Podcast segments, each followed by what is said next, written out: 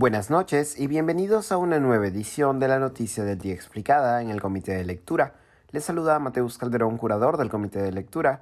Hoy el Congreso aprobó la moción de interpelación al ministro de Transportes, Heiner Alvarado, involucrado en una presunta trama de tráfico de influencias y lavado de activos desde el Ejecutivo.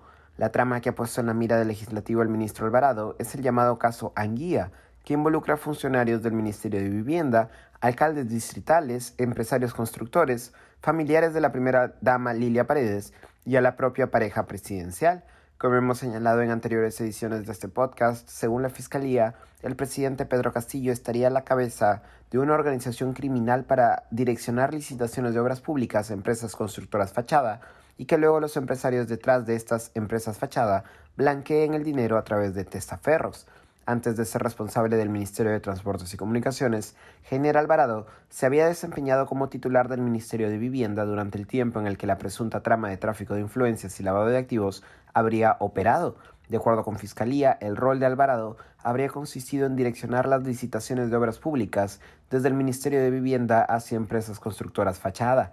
Previamente, tales proyectos eran coordinados en conjunto con un grupo denominado como Buró Político o también Los Chiclayanos, compuesto por Abel Cabrera, empresario, segundo Alejandro Sánchez, dueño de la casa de pasajes Zarratea en la que el presidente Castillo habitó, y José Nenil Medina, alcalde del distrito de Anguía en Cajamarca.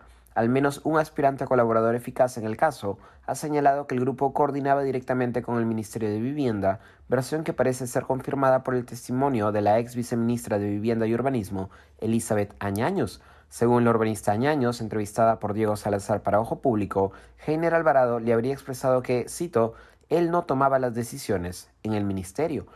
Añaños también señaló que existió una reunión en la que el ministro de Vivienda Heiner Alvarado presentó al presidente Castillo un paquete de proyectos, Finalizada la reunión, el ministro Alvarado le pidió al jefe del gabinete de asesores del ministerio, Salatiel Marrufo, que llevara a los responsables del paquete de proyectos, la propia Ñaños, la jefa de presupuesto Jacqueline Castañeda y el presidente del fondo Mi Vivienda, Pedro Sevilla, a una segunda reunión, esta vez con el llamado Buró Político.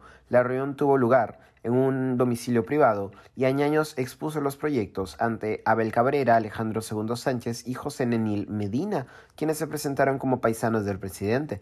Tras destaparse la trama en las últimas semanas, el ministro Alvarado tendrá que responder ante el Congreso por sus reuniones con los miembros de la presunta red de corrupción. Eso ha sido todo por hoy. Volveremos mañana con más información. Se despide Mateus Calderón.